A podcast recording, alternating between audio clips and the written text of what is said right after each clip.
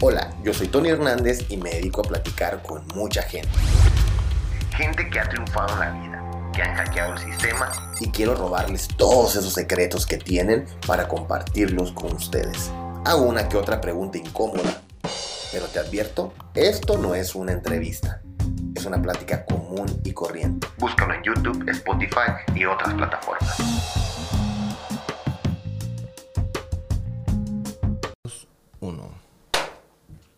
Cintia Holguín. Fíjate que, Cintia, ya no sé ni a qué te dedicas. de que te veo. Es, es una breve introducción para este, este episodio. Porque Cintia Holguín la conozco nada más chambeando. De todo, pero de lo que yo la conocí. Ahorita quiero que se presente ella, no me les quiero dar un preámbulo. En ese momento, para mí, a lo que veía y a lo que oía y a lo que decían, era la mejor. ¿Cómo se le dice al, al a lo de las cejas? Microblading. Microblading, ah, ok. La mejor en hacer microblading en el momento. No sé si toda la sostuvo porque no, ya no la he visto en ese movimiento. A lo mejor ya, ya ahora sí que se le subió y ya. Pero bueno, a ver, Cintia, platícanos poquito a qué te dedicas y de ahí entramos en calor. Muy bien. Hola, Tony, ¿cómo estás? Buenos días. Buenos días. Bueno, antes que nada, muchísimas gracias por, por este espacio. Muchísimas gracias por el café tan delicioso también. Y pues bueno, en efecto, cuando tú y yo tuvimos la oportunidad de conocernos hace cuatro años, en ese momento Cintia estaba enfocada 100% en el negocio de microblading, haciendo servicios aquí en Tijuana, porque Cintia comienza en la noble y bonita ciudad de Tijuana. Sin embargo, hoy por hoy... Eh, He tenido diferentes tipos de negocio, me dedico a distintas cosas, pero en general sigo educando, ya no haciendo servicios, sino educando en diferentes técnicas de la industria de la belleza y también me dedico a dar mentoría a dueñas de negocio en el beauty business. Beauty business, ah, qué, qué negociazo, la verdad. ¿eh? Oye, este, pues mira, un, placer tenerte aquí. ¿Por qué razón? Porque yo sí me ha tocado ver tu crecimiento. Desconozco que cuando te conocí, qué tan alto estabas. Ahorita, la verdad, a lo que veo, a lo que escucho, a lo que dicen de ti, pues dicen cosas bien chingonas, la verdad, y eso me da mucho gusto. Y es por eso que, pues, te hice esta invitación, porque realmente aquí buscamos personas que se hayan salido, ahora sí, de, del camino. ¿Por qué salirse del camino? ¿Por qué digo esto? Porque a lo mejor a la mayoría, el 90% de la gente le dicen por qué camino irse y regularmente siempre termina mal, ¿no? Eh, por ejemplo, te dicen, es que yo soy abogado, hijo, y tú tienes que ser abogado. Claro. ¿Y quién va a atender el despacho de la familia, no? O sea, qué mala onda esa. Y termina haciéndolo malo, no termina haciéndolo feliz o no tan exitoso, ¿no? Y en tu caso, por ahí he escuchado que incluso estudiaste pero pues nada que ver, o sea, nada que ver con lo que estás haciendo. Y eso me da mucho gusto. A mí me da mucho gusto cuando alguien dice, hey, pues no porque ya lo hice, debo dedicarme a esto. Ahora sí que la chingada y yo lo que a mí me gusta, ¿no? Entonces, desde que te conocí, te he visto esos cambios y ahorita que me estás diciendo que ya te dedicas a otras cosas, y eh, es del mismo rubro, pero un tanto distinto. Me gustaría decirte nada más una pregunta así, así muy, muy específica que siempre hago cuando llega alguien. Y de ahí viene otra. Primero es, ¿por qué te dedicas a lo que te dedicas? Yo creo que es un tema de pasión. Y ya sé que se va a escuchar súper cliché, ¿sabes? De que, ay, todo el mundo dice que hagas lo que te apasionas, pero de verdad que yo creo que si disfrutas lo que haces, inevitablemente vas a hacerlo bien y vas a destacar sobre otras personas que no lo hacen con ese mismo amor o con esa pasión. Te cuento que mi mamá se dedica a la industria de la belleza y como todo padre de familia, muchas veces tus papás esperan, según su mente o su creencia, que hagas algo más que ellos. Entonces mi mamá siempre me presionó que tenía yo que cumplir con lo que la sociedad decía que era tener una carrera, casarte, tener hijos, la, la, la. Y le di su carrera, me, me gradué como licenciado en Derecho, pero cuando yo hice mis prácticas profesionales en PGR me di cuenta que no me hacía feliz. Sí. ¿Aquí estudiaste? Sí, aquí estudié. Y entonces, que no me hacía feliz. Yo miraba ese reloj y en lugar de que fueran, oye, yo decía 5, 10 y luego volteaba a ver y eran 10 para las 5 yo. y, y la verdad que yo, yo tomando declaración y neta te lo juro yo llorando porque me di cuenta que un tema de la justicia no tiene nada que ver con la ley. Y, descubrí que no, que yo soy una persona que me gusta la libertad, que no me gustan los horarios, respeto, hay personas que su definición de éxito es distinta a la mía, pero en mi caso yo buscaba libertad y eso solamente lo podía encontrar en un emprendimiento porque es algo que yo había mirado en mi casa con mi mamá. Entonces, definitivamente a mí me gusta sentir maripositas cuando me levanto a trabajar y no decir, ay, es lunes otra vez. y eso simplemente va a pasar si te dedicas a algo que te gusta. Y en este caso, ¿tu primer emprendimiento fue en la belleza? Fíjate que no, he hecho muchos emprendimientos, la gente siempre te dice, y es algo que seguramente tú recibes también, y te dicen, ay, es que yo no tengo tu suerte. Y digo, no es un tema de suerte, es un tema de constancia, y he tocado miles de puertas. ¿Qué es suerte? Pues, Ser constante es suerte, ¿sabías? Pues disciplina, yo creo. Mira, yo siempre he dicho, yo no soy suertuda, soy afortunada, que es distinto. Pero yo me he dedicado de todo y la gente tiende a darte malos comentarios como, ay, ¿y ahora qué vas a estudiar? Ay, eres la mil usos. Ay, ¿ahora qué vendes? Y yo decía, algún día, algún día. la voy a pegar. Y algún día, entonces yo creo que mi primer emprendimiento fue desde vender dulces desde la primaria, ya sabes, la niña de la mochilita. He vendido membresías, siempre he sido vendedor, eso me queda claro, ¿no? He vendido membresías, he vendido verdura, he vendido ropa, he vendido tostilocos, eh, puse una guardería y ahí descubrí que dedicarte a algo que no te gusta no, no, no va condenado al éxito, sino probablemente al fracaso. Porque a mí no es un secreto, yo siempre lo platico en mis redes, a pesar que tengo seis hijos, no me gustan los niños, eh, no soy como muy niñera y entonces yo no disfrutaba tener una guardería, ¿sabes? Y entonces, pues no, la tuve que cerrar. Y nuevamente la vida y el camino me llevó al área de la belleza y encontré pues las benditas cejas, ¿no? Y es ahí donde comienza la historia de esta nueva versión de Cintia Olguín. ¿Y por qué las cejas sí te... O sea, porque de repente yo, a Dani, uno, un amigo en común que tenemos, le daba mucha carrilla, ¿no? Como le decía, pero ¿por qué las cejas? O sea, era como se me hacía algo tan, tan normal, tan común, tan X, unas cejas. Pero resulta que es toda una industria, que es todo un mundo. Eh, y, ya cuando empecé a ponerle atención y le decían es que te la dejan horrible y es que la ceja es lo más difícil de maquillar y es que si te la deja chueca. Y empecé, y luego empecé a ver que hay este, inclusive reglas y simetrías y, y como esa, esta se me olvidó el nombre, cómo usan, lo que usan los diseñadores, la, sí, la, cuadrícula. sí, todo, o sea, qué rollo, dije, nomás píntense las cejas así como los polibos Pero, a ver, pero ¿por qué se convirtió esto en una industria tan canija, las cejas? Mira, Tú eres, tú eres varón y a lo mejor para ti las cejas no es algo importante. Sin embargo. No cejas bonitas. Pues. Ah, aparte, digo, eso, eso, y es verdad, ¿eh? eso influye. Fíjate que las cejas sí es un tratamiento cosmético, pero también recuerda que es un tratamiento reconstructivo. No solamente estamos dirigidos a las personas que quieren verse mejor, estamos dirigidos a las personas que no tienen ceja por un accidente, por una alopecia, las sobrevivientes de cáncer. ¿Te imaginas lo que es levantarte sin cejas? Creo que ahora, ajá, y ahora con tiempos de tapaboca, lo único que se te miran son las cejas. Órale, eso está bueno. ¿Verdad? Entonces, digo, las mujeres nunca sabemos lo que queremos hasta que se lo vemos a la amiga y entonces pues todo el mundo se comentó, se comenzó a hacer las cejas, esta técnica donde te da más forma y estructura. No es un procedimiento barato, es un procedimiento de lujo, es como un botox o como un relleno, o sea, son procedimientos caros y que sí eh, le, le ayudan mucho a la vida común de una mujer, ya sea con el fin cosmético, hay gente que no tiene, no se la sabe maquillar de manera correcta y hay gente que lo necesita por, con un fin reconstructivo. Y no solamente atendemos mujeres, también atendemos hombres. Hay hombres que tienen alopecia, cicatrices o sobrevivientes de cáncer que no tienen nada en la ceja y que para ellos sí representa algo fuerte para su autoestima. Fíjate, a mí me, me acuerdo que me pediste ayuda para promover y para ayudar, que digo que sabes que siempre estoy a la orden cuando se requiere eso, pero sí me hizo algo bien chingón cuando hicieron un evento para, ¿cómo se le dice? ¿Reconstruir las cejas sería la palabra?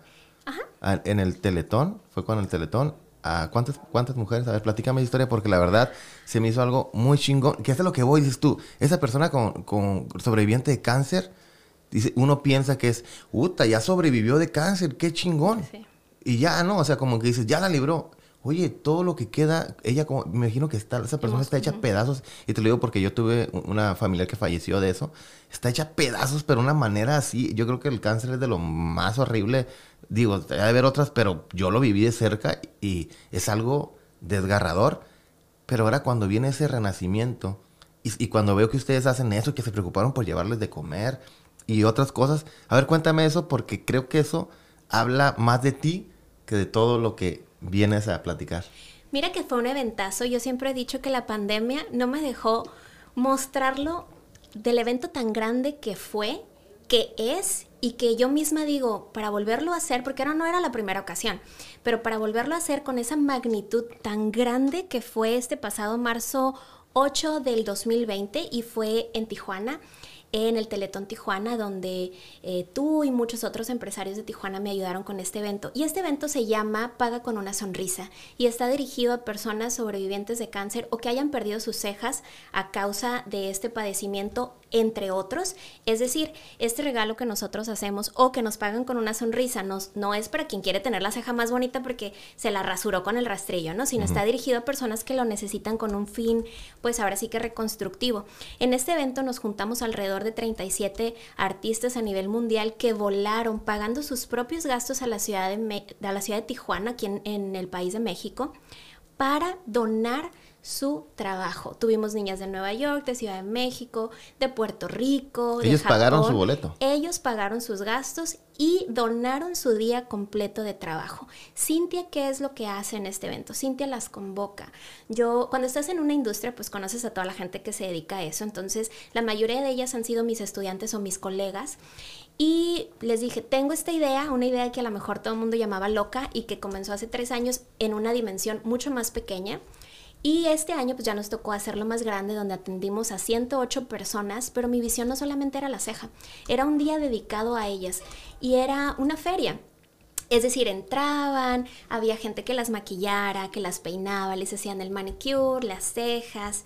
Teníamos una persona que hacía reconstrucción de areola para quien ha perdido eh, su seno y tenía un implante y necesitaba tener una reconstrucción de, de Areola también, y teníamos una fotógrafa, una fotógrafa también que nos donó sus servicios, donde digo, tú te dedicas a esto y la verdad, tienes una foto de perfil así profesional y todo.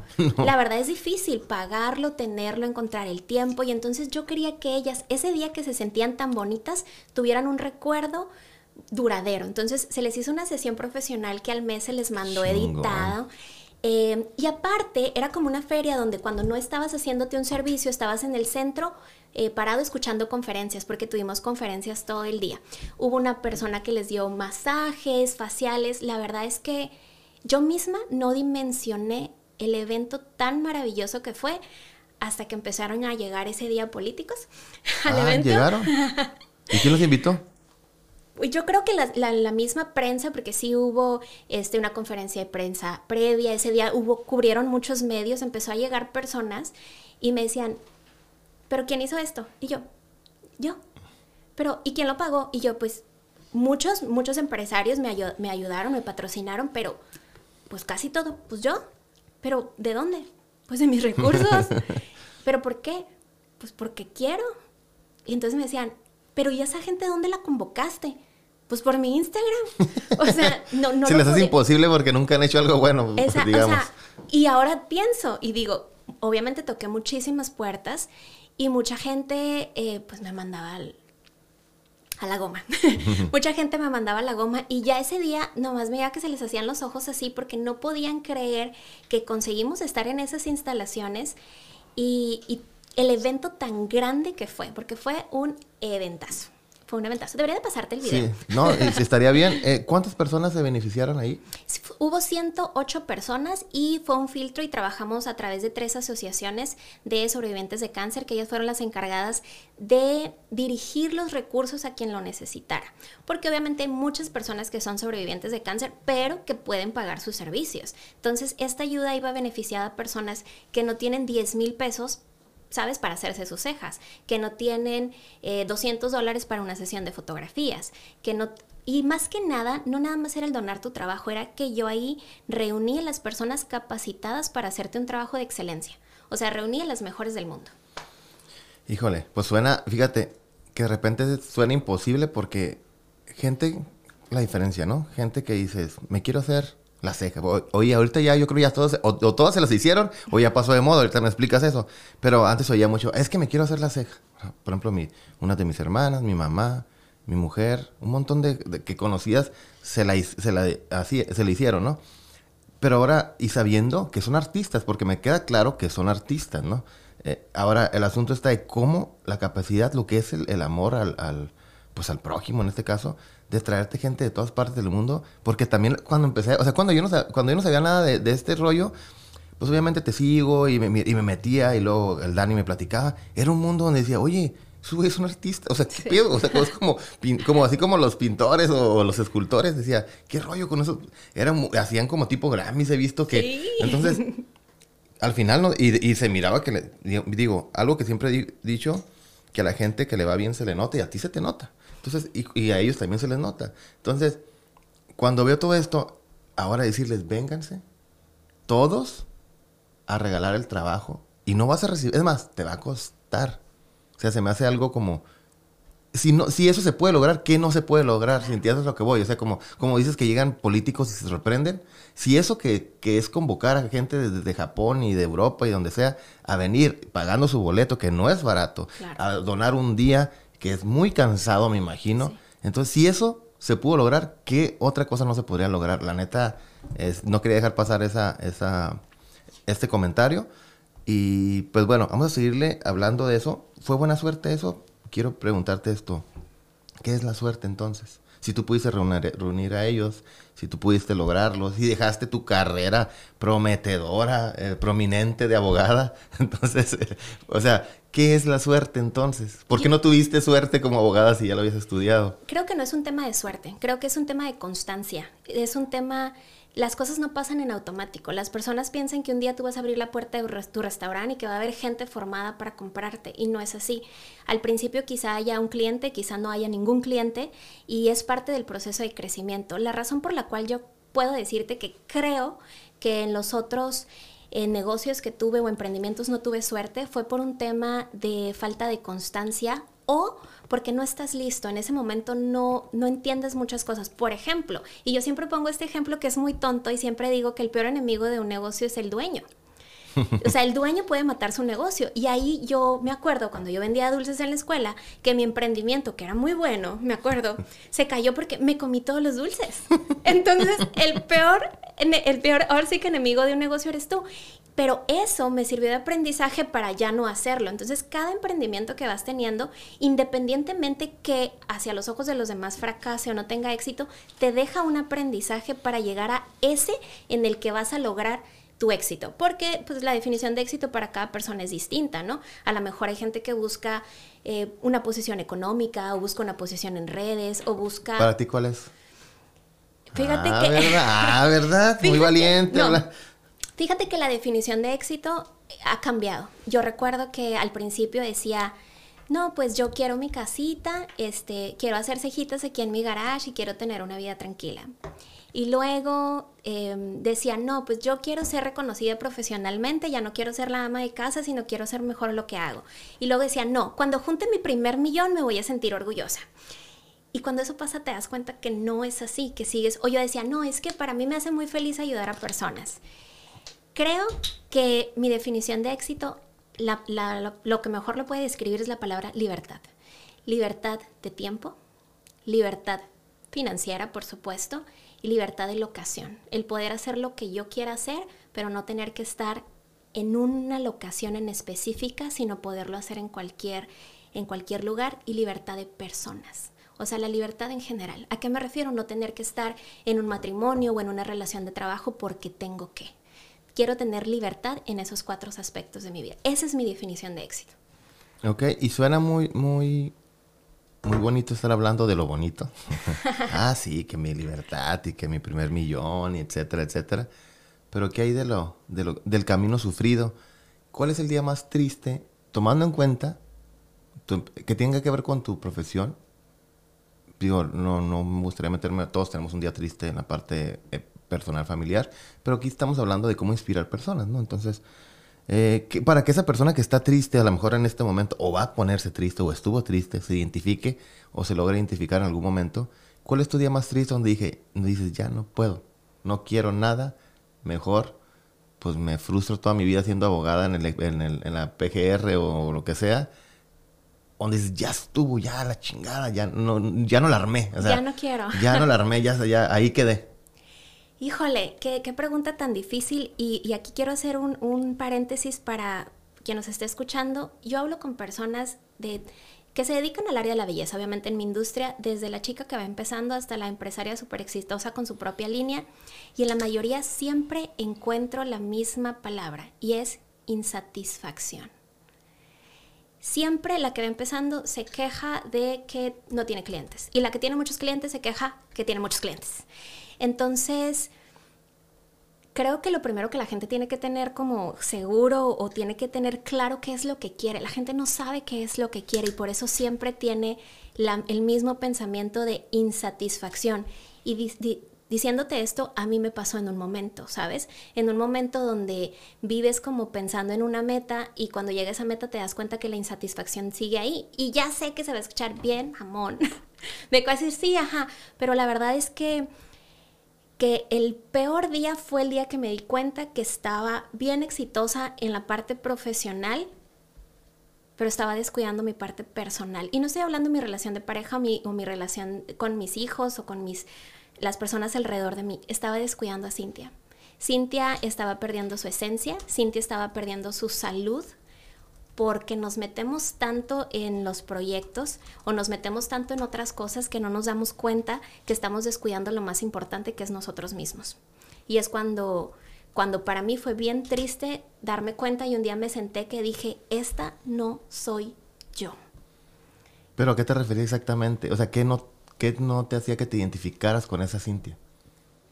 Porque estaba, tenía el síndrome del burnout, estaba quemada, ya no estaba disfrutando lo que estaba haciendo, ¿sabes? Yo decía, se supone que yo emprendí para sentir maripositas los lunes, para ir a trabajar, y se supone que cuando tienes un trabajo de servicio al cliente, tu meta principal es servir. Entonces, yo, Cintia, me sentía insatisfecha a tal grado que ya me molestaba o que ya miraba una pregunta tonta como una pregunta tonta. Y cuando estamos al servicio al cliente, tú estás ahí para, para resolver preguntas tontas. Te convertiste en aquello que juraste destruir, ¿no? Me convertí en ese godín que no quería ser y no tengo nada con el godín. Yo conozco, yo tengo amigas que, que viven así, les encanta y son muy felices. Pero la definición de Cintia no quería ser esa persona que arrastrara los pies para ir a trabajar y que tuviera que hacer algo a fuerza.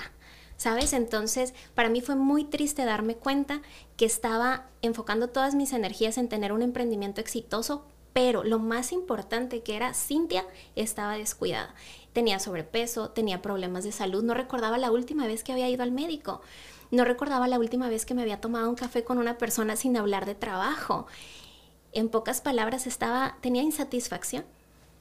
Entonces ahí fue donde dije, híjole, no estoy haciendo lo que se supone que yo decidí hacer al emprender. No tiene mucho, pandemia. ¿Neta? ¿En pandemia? Sí, en pandemia me di Pero cuenta. en pandemia, ¿quién no, quién estuvo? Es quién no estuvo en sobrepeso, quién no estuvo. Tampoco te castigues tanto. No, no, pero antes de pandemia, o sea, ya, pandemia me rescató. Ah, vino, ok. Pero ya venía un tema donde decía, ah, sí, pues tengo tanto, pero no tengo tiempo para gastarlo, ni para disfrutarlo, ni para no sé, era estaba insatisfecha, punto. Y entonces ahí fue bien triste donde dije, ya no quiero nada y me retiré. Ah. Seis meses les dije, se acabó, yo ya no recibo nuevos clientes, no puedo, no quiero. Y me retiré y fue donde dije, este, pues no, ya no voy a hacer esto y pues a ver a qué me dedico, pero... Y después, obviamente, cuando ya pones todo en balance, me di cuenta que, que si tienes un don, estás obligado, ahora sí que a compartirlo. Yo dije, yo tengo un don y que me encanta educar y que me gusta hablar con mujeres y me encanta motivar.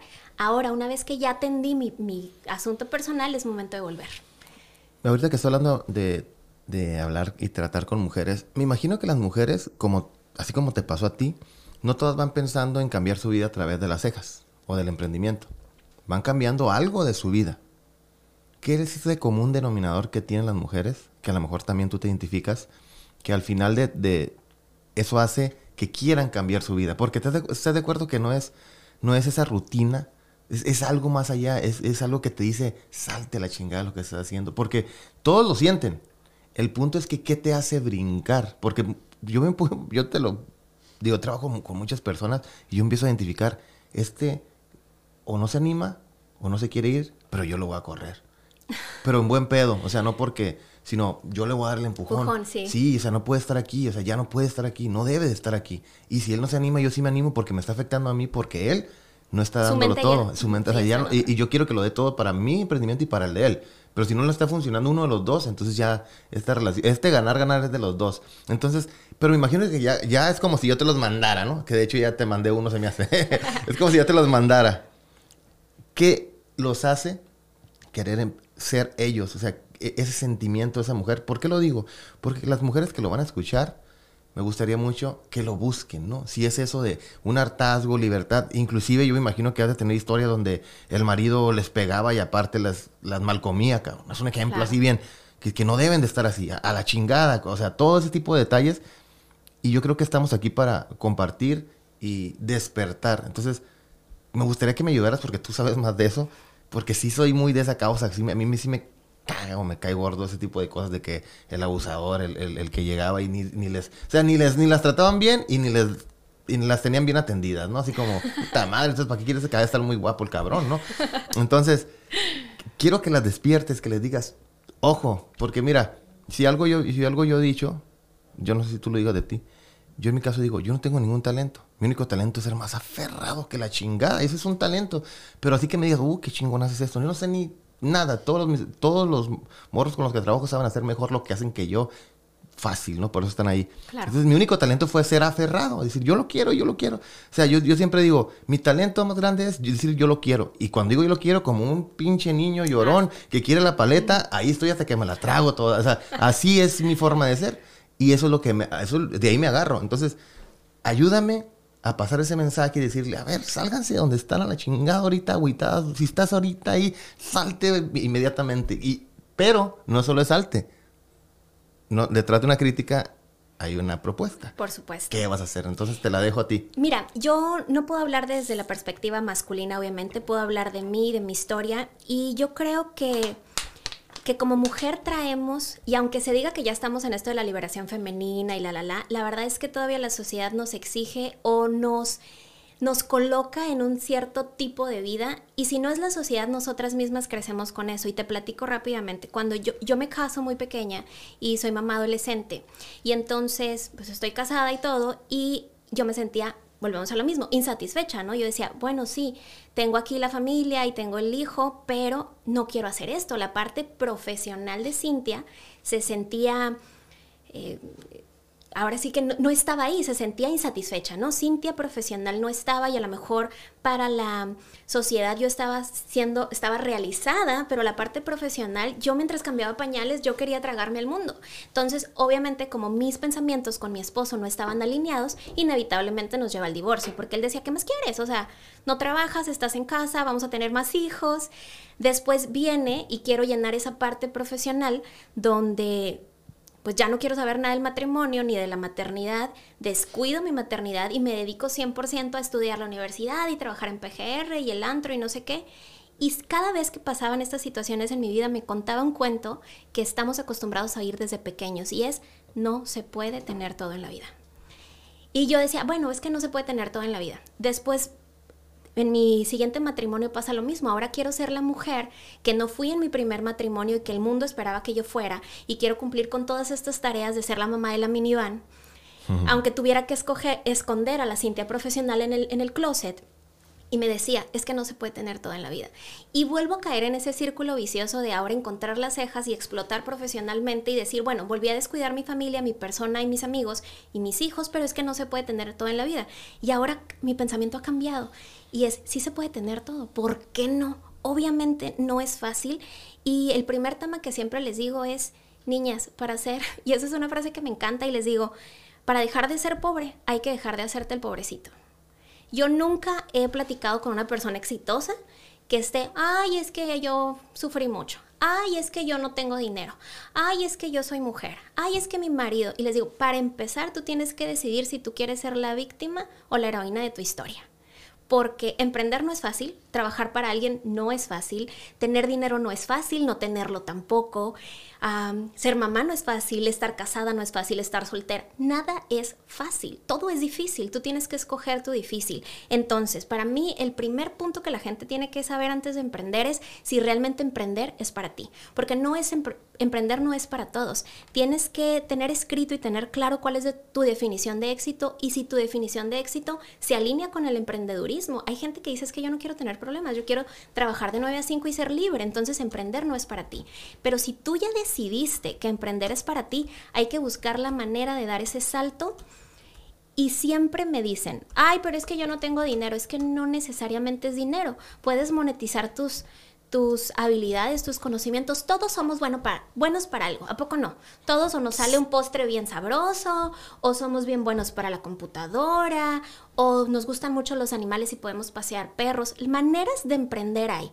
La cosa es querer, porque nada es gratis y nada cae del cielo. Pero antes de emprender, si decidir si emprender es para ti, porque emprender obviamente no es fácil, tienes que saber si eso es lo que tú quieres, porque no es para todo el mundo y está bien.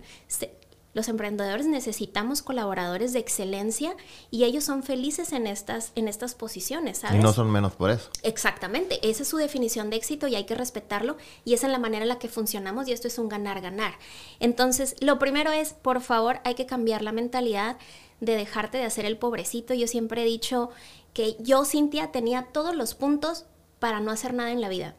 Se escuchará, ya sé, muy raro porque eres hombre y no, no nos entiendes, pero nací mujer, nací sin cero recursos económicos, sin educación, con sobrepeso, mamá joven, migrante en Estados Unidos, no hablaba el idioma, tenía todas las cosas que la sociedad o el mundo me pudiera decir, no la vas a armar. Y la armé. ¿Cuál sería la diferencia? La única diferencia es como dices tú, yo soy bien aferrada y si quiero algo, voy por ello y no te quitas. La clave es la constancia, porque no sabes si en el siguiente video te vas a hacer viral, si en el siguiente postre te va a contratar Food Network, si en el siguiente, si la siguiente persona que conozcas se convierte en tu mejor cliente o si la siguiente cliente que atiendas va a ser tu socio en un emprendimiento más grande. Nunca sabemos si paramos.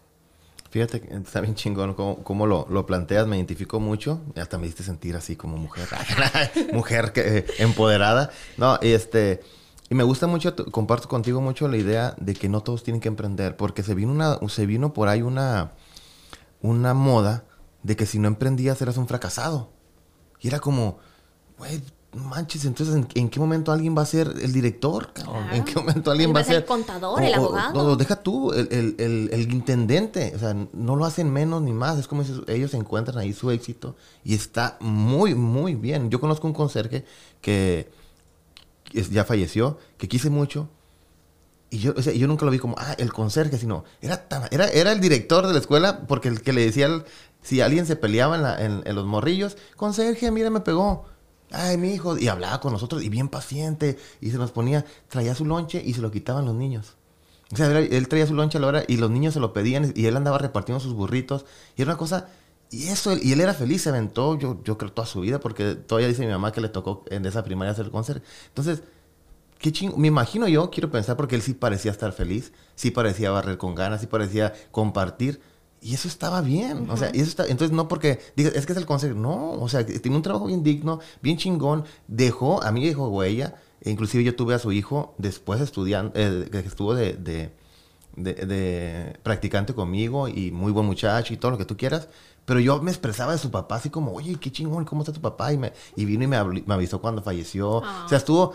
Y era una relación. Entonces no tiene nada que ver. Él, él, dignificó tan cabrón eso porque dejó historia en miles y miles de, de, muchachos que pasaron por, por... Entonces, eso es a lo que voy. Desde eso, que no es menos ni más, hasta el porque hay hasta pinches directores, dueños de, o encargados que la cagan bien gacho en cosas. No tiene que ver eso, ¿no? Entonces, de repente, eso sí, sí me llegó a molestar mucho, como que si trataron de hacer menos aquel que no era emprendedor, ¿no?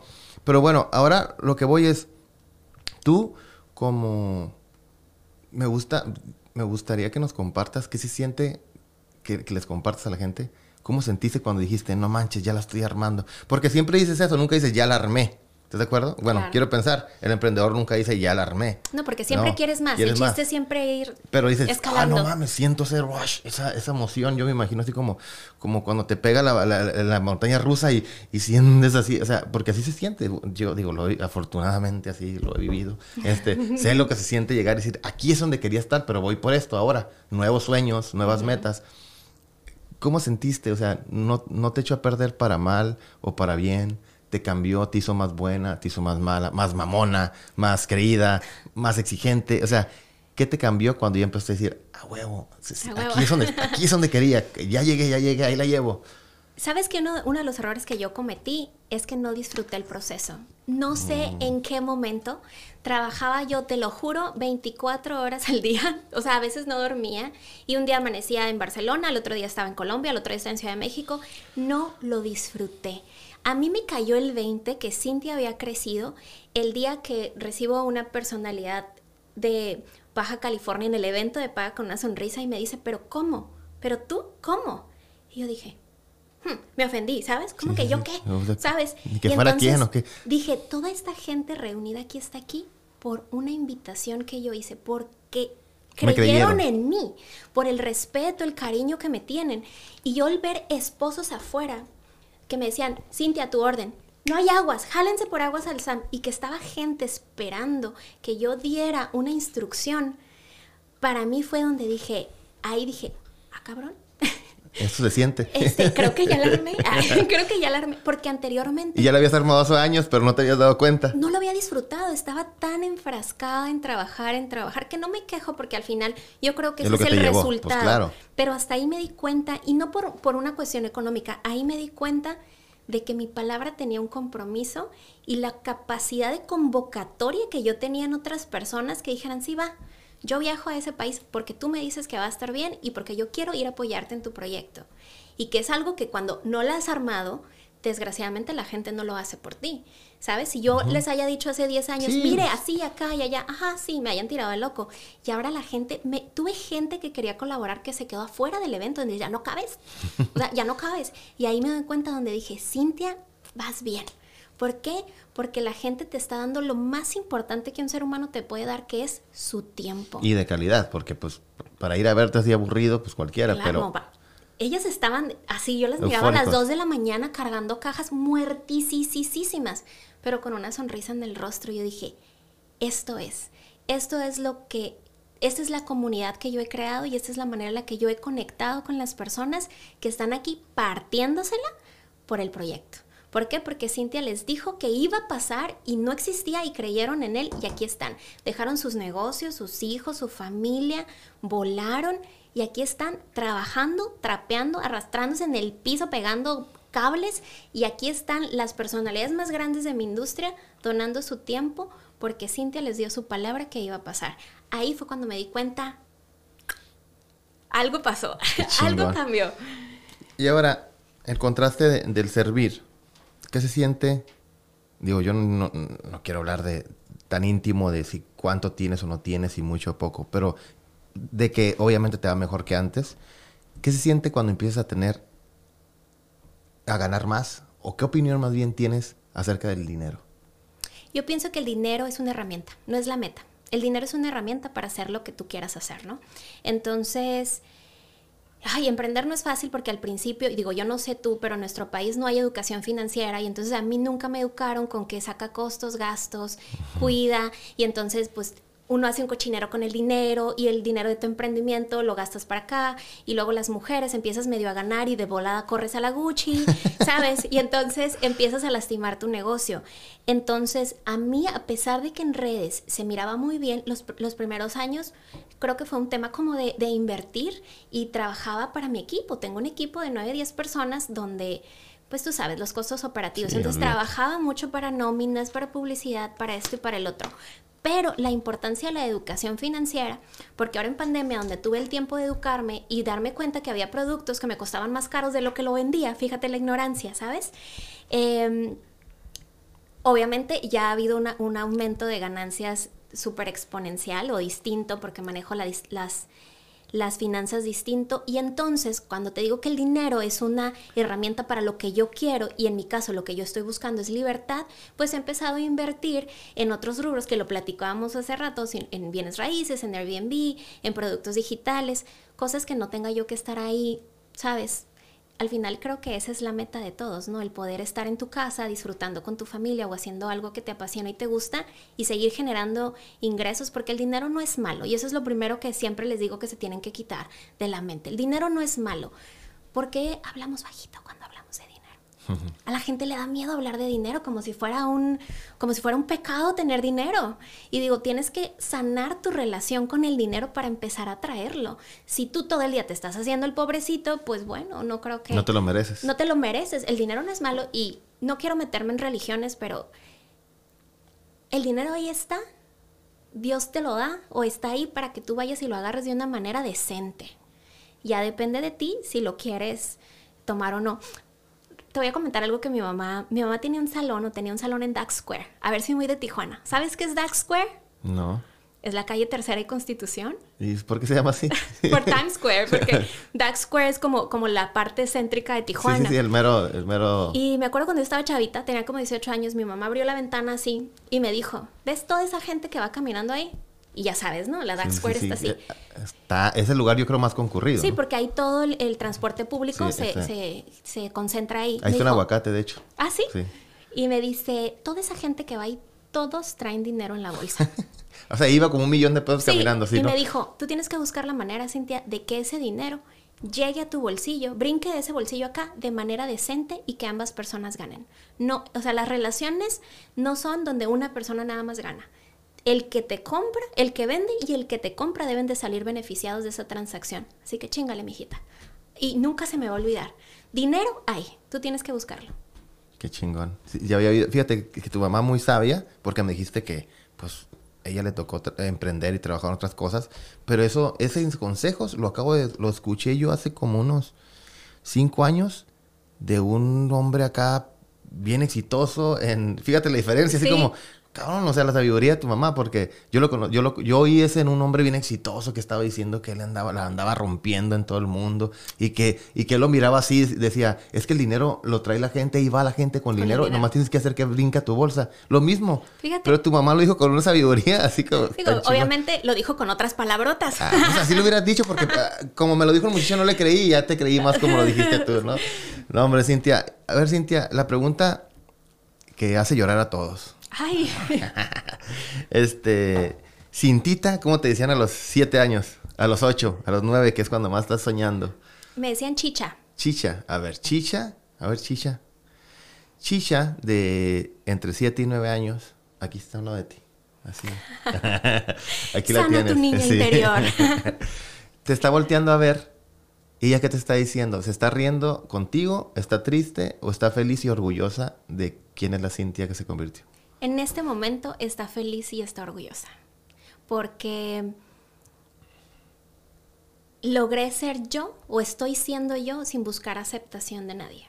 Porque debo reconocer que gran parte de mi vida manejaba un personaje para tratar de ser aceptada, ¿sabes?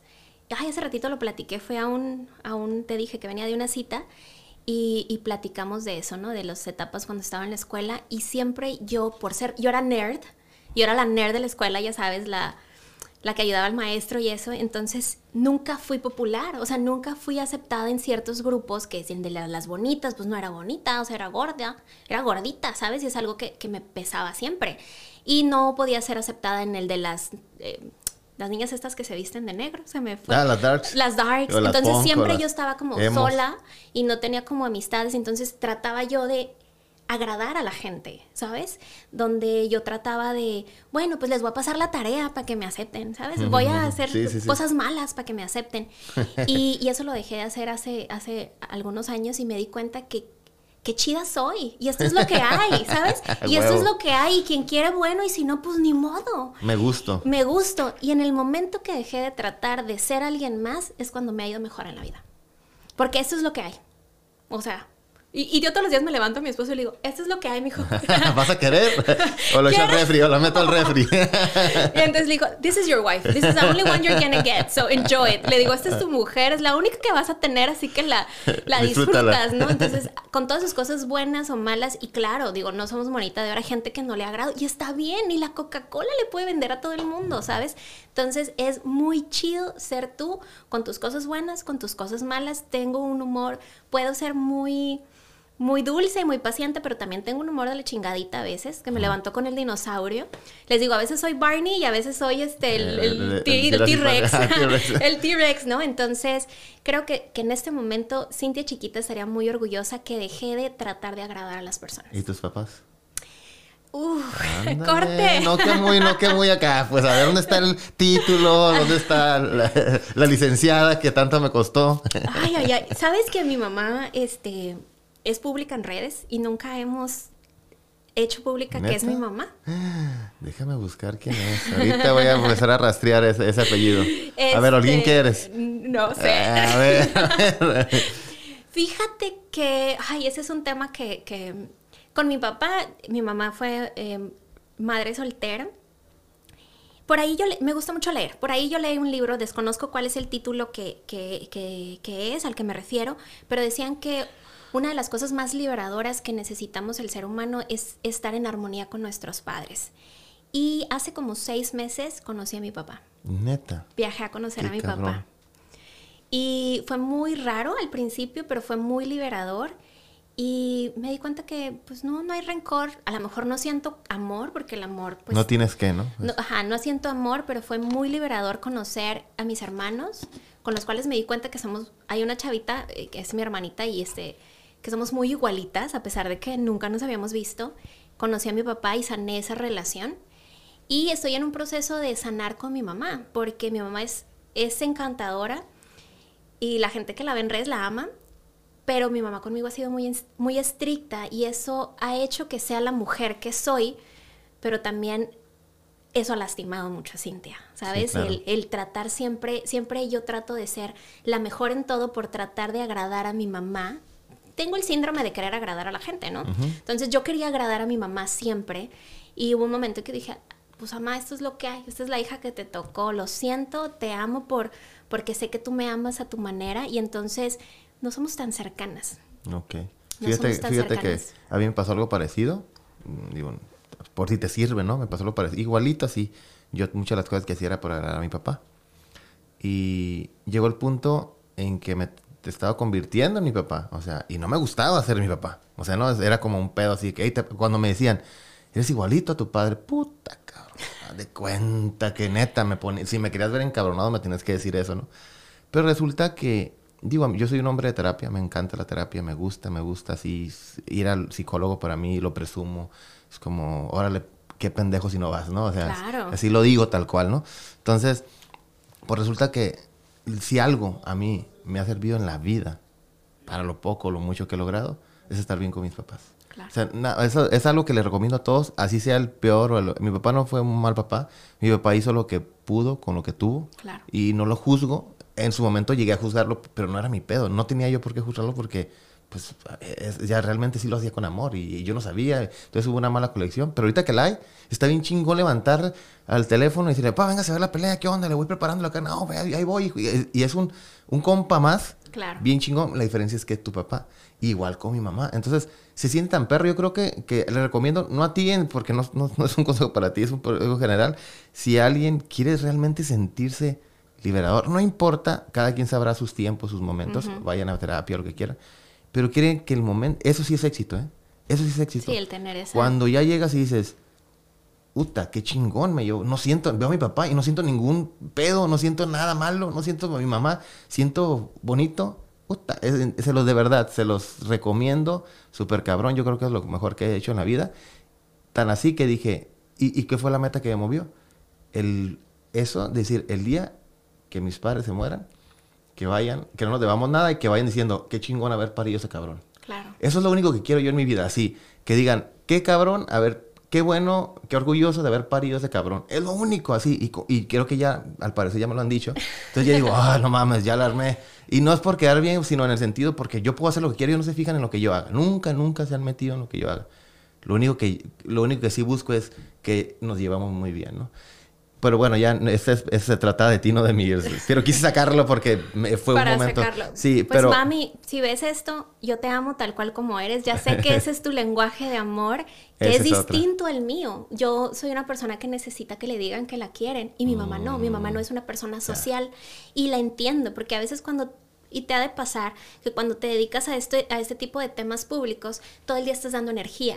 Todo el día estás dando energía, todo el día estás de buen humor, todo el día absorbes la energía de los demás y hay momentos donde ya no quieres escuchar ruido y no quieres hablar con nadie. Y no es que se te suba, simplemente es que cuidas mucho como Sí, que tu energía. Entonces, yo quisiera que mi mamá todo el día me estuviera diciendo qué tan orgullosa está de mí, cuánto me ama, pero mi mamá no es así. Ni te lo va a decir. No me lo a va a decir, ¿no? entonces yo ya acepté, yo la amo porque mi mamá me enseñó a ser la mujer que quiero ser y también a ser la mujer que no quiero ser.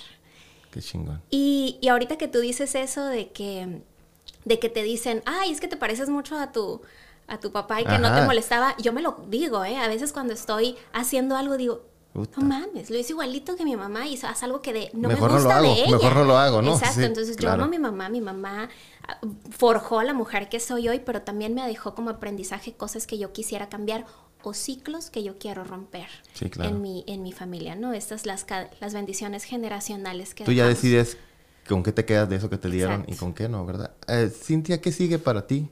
¿Qué sigue? O sea, ya danos la primicia.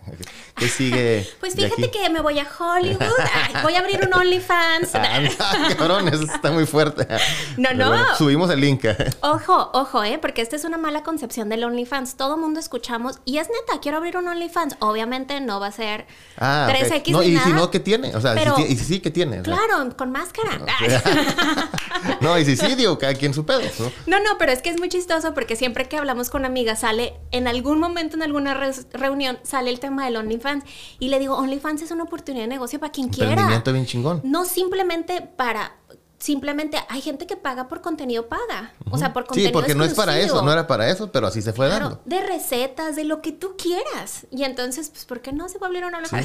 Sí, fíjate que ya me están dando ideas, ¿eh? Y, y yo estoy hablando de, estoy hablando de, de mi lado porno del cerebro, eso sexy, eso que para los negocios, obviamente. Claro. O sea, porque eso es, que sea romántico, que sea este interesante en ese sentido. Te voy a dar una oportunidad de negocio. Ah. A ver. OnlyFans, donde digas cómo producir tu podcast. ¿Cuánta gente está queriendo iniciar un podcast y no sabe cómo? Dales una receta.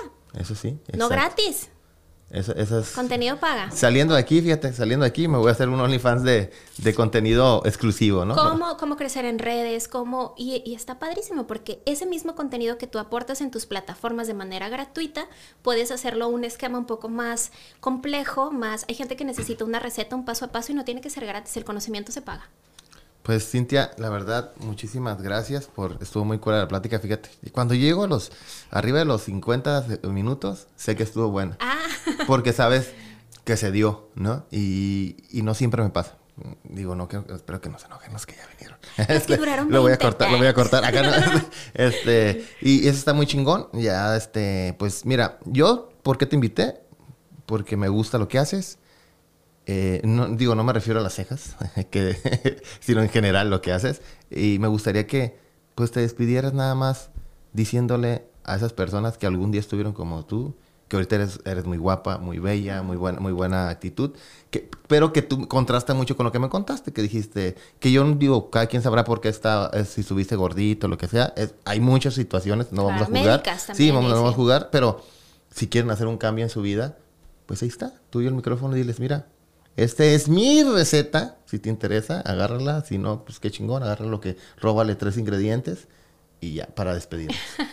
Bueno, antes de despedirnos, quiero darte las gracias, Tony. Es algo que yo lo platico siempre, pero a lo mejor a ti no te lo había dicho públicamente. Hace cuatro años que tuve la oportunidad de conocerte y sentarme contigo en una mesa para otro proyecto con Cipal. Eh, tú me diste un speech como de un minuto que a lo mejor tú no lo recuerdas porque probablemente se lo dices a muchas personas, pero quiero decirte que yo lo tomé en serio y que te debo mucho del éxito o de lo que Cintia es hoy por ese, ese speech, ese minuto que tú me diste en ese momento, me cambió la manera de ver las cosas e hizo que me la creyera. Y yo no te conocía, pero recuerdo las palabras que utilizaste de que en red... No, bueno, no quiero dar el consejo, no, dilo, quiero dar el dígalo, consejo. por- para acordarme. Porque Pero no te es que, fíjate, y por eso a mí no me encanta perder el tiempo con gente que no te aporta. ¿A qué me refiero? A mí me encanta platicar, a mí me encanta convivir, a mí me encanta seguir a gente en redes que me aporta algo porque somos, como lo dicen los libros, que somos un complemento de las cinco personas o fragmentos de las cinco personas con las que más convivimos. Y yo siempre he dicho que tú cambiaste mi visión de emprender porque yo venía así chiquita. No, no es que yo no quiero grabar videos. No, no es que yo no quiero. No, Sí, oigan, acuerdo no. eso, Este, no. eso. Y tú, ¿cómo no? Eres latina, estás en Estados Unidos, eh, se te, eres fluida al hablar, tú eres la próxima influencer de no. Y yo, y tú así me acuerdo que Sí, decías, no, de ni me que- saquen, ni me saquen. No, no, oiga, no, yo nomás quiero que me pague, me suba unas cejas y le pague pauta. sí me acuerdo. No, no, yo voy a mandar a que grabemos tu historia. Yo, pero es que a nadie le importa mi historia. ¿Cómo no? Y lo- la gente todo se da cuenta, lo que se ve atrás, el carro que manejas, el reloj que traes y yo. Yo así como niña chiquita regañada. Y yo me acuerdo que me fui con esa actitud de acá, dije, ay, ¿por qué no? Y entonces empecé a hacer videos y obviamente el, el hacer que la gente me conociera, pues Sí, claro, pues te subió muchísimo. por supuesto, y eso te lo debo a ti. Muchísimas Muchas gracias. De verdad no sabía y qué bueno que me lo dices aquí para que quede Para que quede grabado, grabado. Que, que sí funciona de repente ahí lo que hago, ¿no? Es que la gente te puede dar mil consejos, pero tú, tú tienes que decidir si los tomas o no. Nadie va a hacer el trabajo por ti y creo que ese es el problema. La gente compra mil cursos de emprendedurismo, la gente compra mil libros y los lees, pero no los aplicas. Yo puedo contratar al entrenador personal de Jennifer López, si no hago los ejercicios no voy a tener ese trasero. Entonces aquí nadie va a trabajar por ti, no hay un elevador hacia el éxito, hay que subir las escaleras y duele. Crecer duele, pero no crecer duele más. Híjole. Pues muchas gracias, Cintia, qué chingón, la neta. Nos, nos estamos viendo y ahí les voy a subir este episodio y traigo muy buenos cortes, ¿eh? Nos vemos. Gracias, gracias por todo. A ver qué, qué perro estuvo, ¿eh? Ay, güey. Estaba sudando, no tienes